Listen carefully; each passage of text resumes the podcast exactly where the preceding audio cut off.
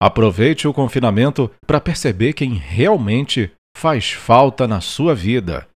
Um texto de Marcel Camargo compartilhado em seu blog profmarcelcamargo.com em 26 de março de 2020.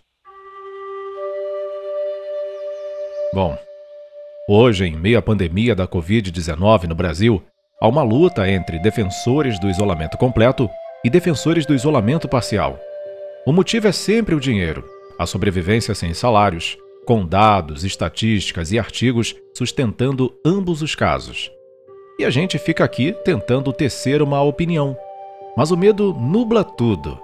Medo de ficar sem dinheiro, medo da morte.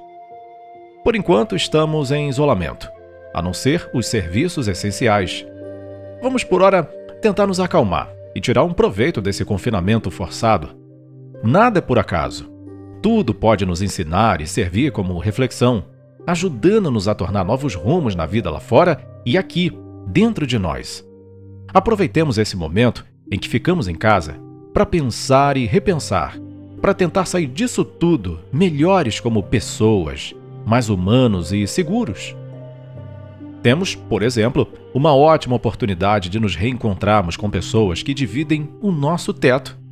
Sim, Reencontrar porque a correria louca do cotidiano nos distancia de lugares, de sentimentos e de pessoas, principalmente daquelas que deveríamos manter bem junto de nosso coração.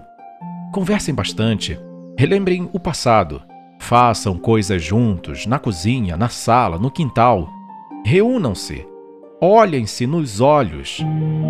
Da mesma forma, é o momento de reencontrarmos a nós mesmos. É o momento de autoanálise Aproveite o confinamento para refletir sobre os rumos que você tem dado para sua vida. Analise se o que você tem vindo priorizado era realmente o que importa. Ponha as suas emoções em ordem. Aproxime-se de seus queridos que dividem os cômodos e o alimento em seu lar. Aproxime-se de si mesmo. Aproxime-se de seu coração. E, sobretudo, aproveite o confinamento para perceber quem realmente faz falta em sua vida. Se a ausência de certas pessoas lhe fizer bem, continue longe delas, mesmo após a pandemia acabar. Só volte aos lugares e às pessoas que fizeram falta. Não volte aos mesmos erros. Siga mais forte, mais feliz, mais gente de verdade. Assim seja.